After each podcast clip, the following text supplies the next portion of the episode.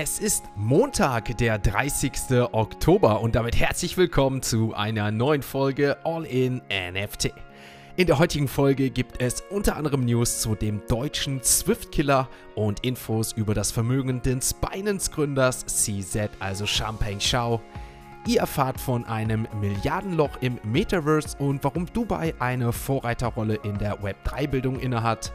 Und neben unserem täglichen Blick auf den Kryptochart und den Floorpreisen auf OpenSea schauen wir auf eine neue Sotheby's Ausstellung in Los Angeles, eine Gefahrenmeldung von Treasure und Ledger und das Gerichtsurteil Yuga Labs gegen Rider Rips, das die Zukunft von NFTs beeinflussen könnte. Also viel Spaß mit der heutigen Folge von All in NFT.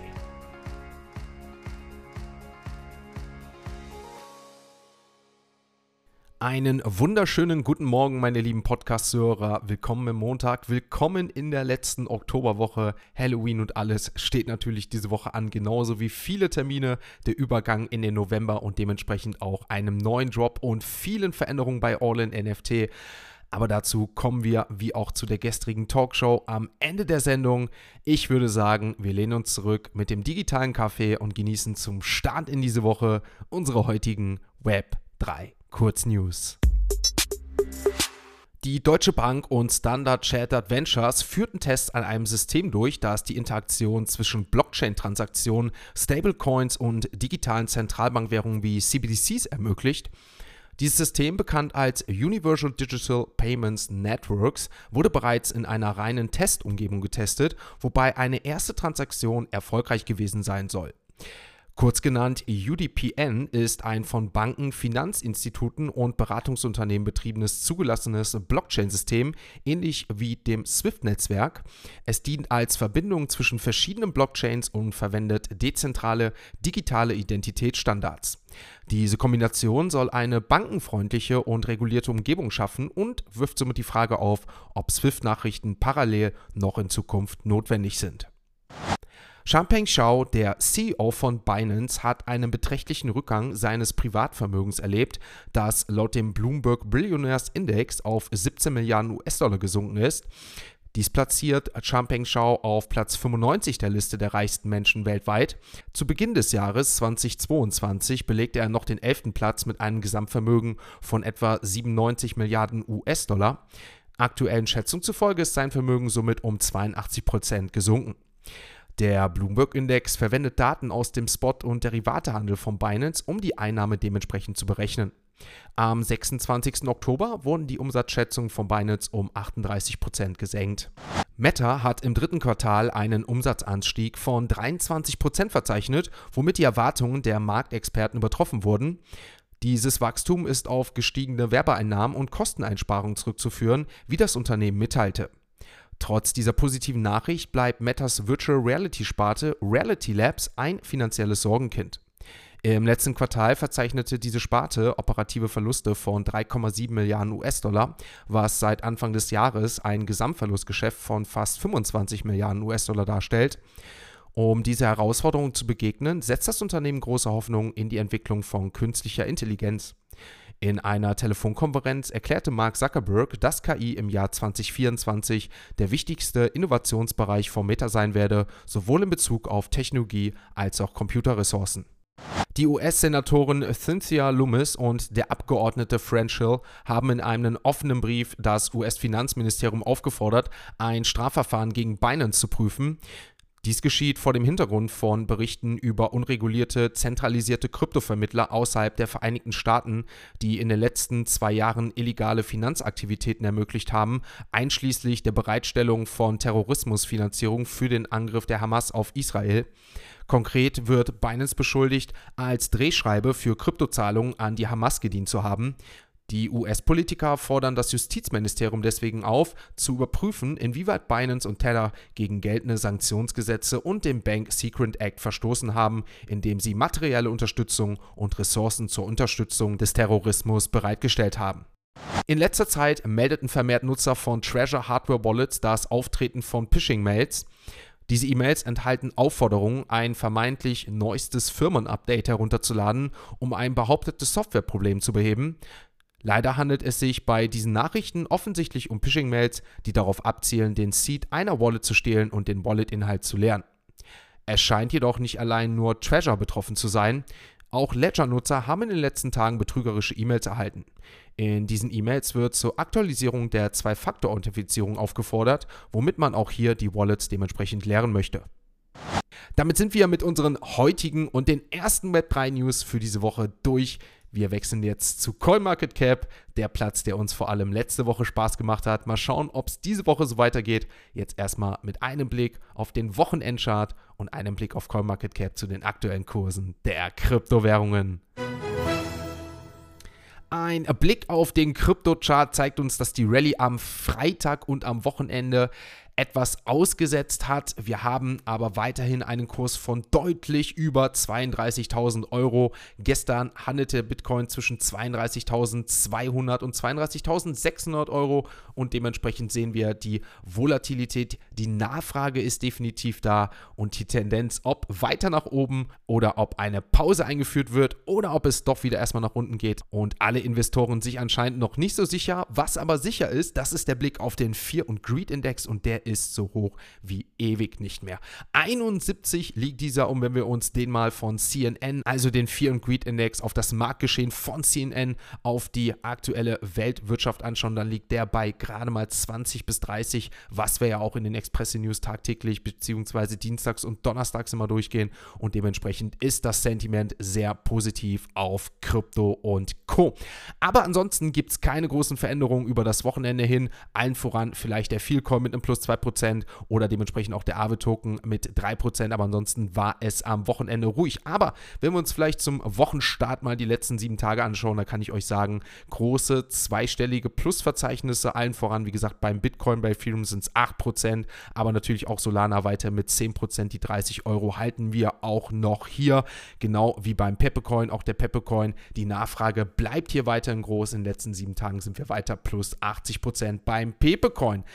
Mit diesem Blick und mit dem Blick vielleicht auch auf den Meme-Coin vom Memeland, den wir diese Woche oder in den nächsten Tagen und Wochen deutlich sehen werden, hier auf CoinMarketCap möglicherweise, wenn er auch gelistet wird, werden wir auf diesen natürlich auch zeitnah dann eingehen. Jetzt würde ich sagen, kommen wir erstmal zur nächsten Kategorie und damit kommen wir zu unseren heutigen NFT News.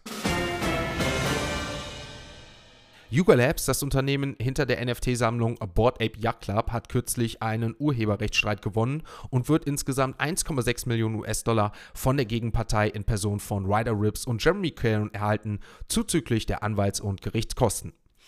Der Streit begann, als Ryder Rips eine NFT-Sammlung auf den Markt brachte, die stark dem Board Ape Yacht Club ähnelte.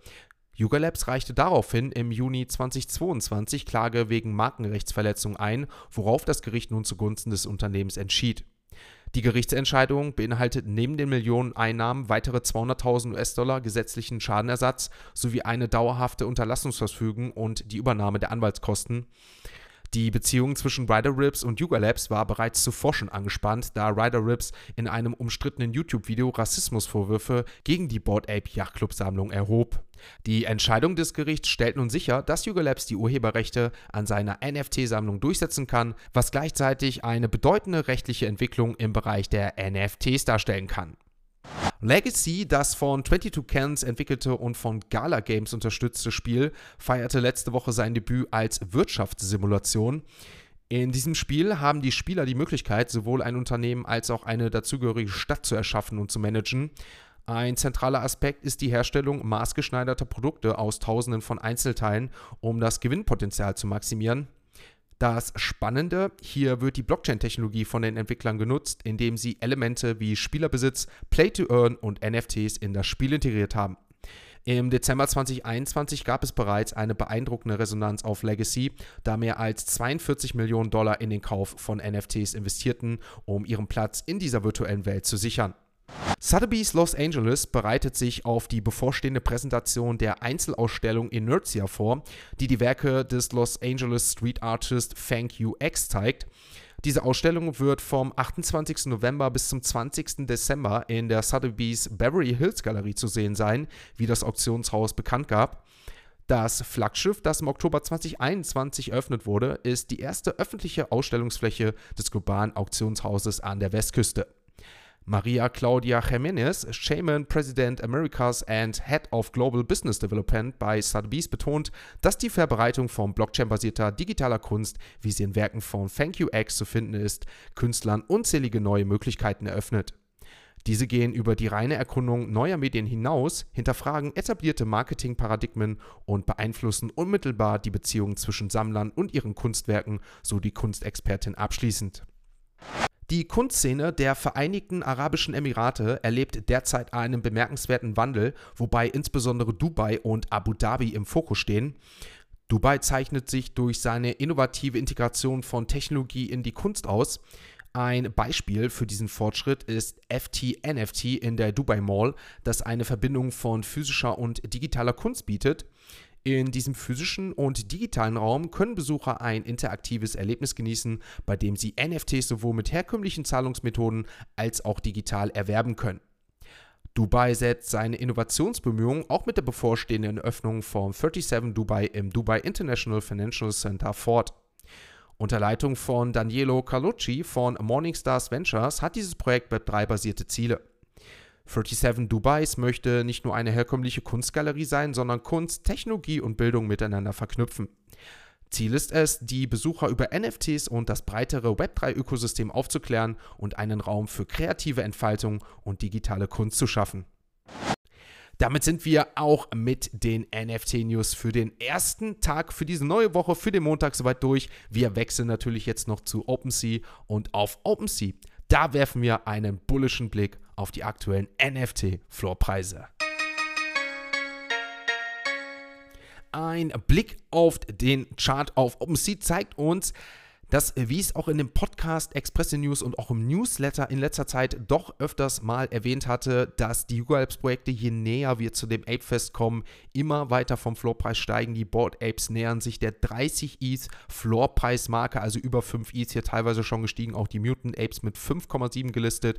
Und bei den Captains, da wird es natürlich jetzt spannend aus dem Memeland 9gag Ökosystem. 5,60, damit in den letzten sieben Tagen ein Anstieg von über 2 2 Ether. Der Boden war ja hier auch bei teilweise 3,5 bis 3 ETH erreicht, aber jetzt hier 5,6 der aktuelle Floor. Die D-Gods 3,20, der Board Ape Candle Club 1,85, CloneX 1,37 und auch Azuki weiter Aufwärtstrend 5,50. Und wenn wir dann natürlich zum Wochenstart noch die Top 10 aufmachen, beziehungsweise abschließen, besser gesagt, haben wir die Milady Makers mit einem Floor von 2,38 Ethereum, während die Pudgy Penguins auf Platz 10 beharren. Hier der Floor aktuell bei 5,22 Ethereum. Ich möchte euch noch kurz die Potatoes mitnehmen. Die liegen nämlich genau bei 2 Ethereum. Also auch die konnten fast um 50% zunehmen, was den aktuellen Floorpreis angeht, während die Mibits bei 1 ETH beharren und auch die Utes. Hier gab es einen massiven Abverkauf. Ich würde hier mal den Barista Insights Newsletter empfehlen. Der ist kostenlos. Der erwartet euch um 7.07 Uhr montags jetzt, also am heutigen Tag. Dementsprechend gibt es da eine Kurznews zu dem massiven Abverkauf und dem Floorpreis-Dumping bei dem Utes-Projekt. Dann haben wir ZTX Genesis Home 0,28 Ethereum nach dem Airdrop des Tokens, Sugartown 0,19 hier unter 0,2 aktuell und während wir uns auf Platz 99 100 dann mal heute umschauen, finden wir die Emphas 0,70 hier der Floor auf 99 und Ranga mit einem Floor von 0,23 Ethereum aktuell gelistet.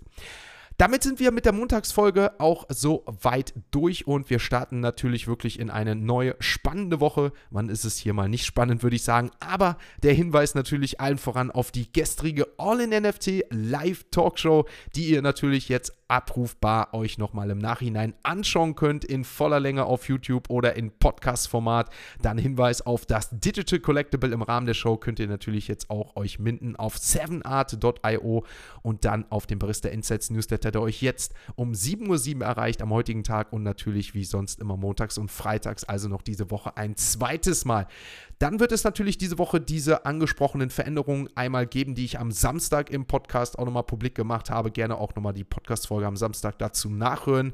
Dementsprechend wird sich auch dieser Podcast diese Woche umstellen. Falls ihr das nicht verpassen wollt, dementsprechend gerne nochmal abchecken und dementsprechend auch das Abo bis dahin möglicherweise oder der Token Mint, der am 1. jetzt diesen Monat startet, bis zum 7. geht, dementsprechend auch dann miterleben. Alles weitere dazu in den Shownotes oder das Video bzw. Podcast von Samstag einmal anhören. Ein entsprechendes Video wird wahrscheinlich diese Woche auch nochmal mit näheren Erklärungen bzw. zu dem Zugang kommen. Dann bin ich raus für heute. Ich wünsche euch einen schönen, schönen Start in diese neue Woche, einen schönen Montag und wir hören uns morgen auf jeden Fall nochmal wieder, wenn es wieder heißt All in NFT.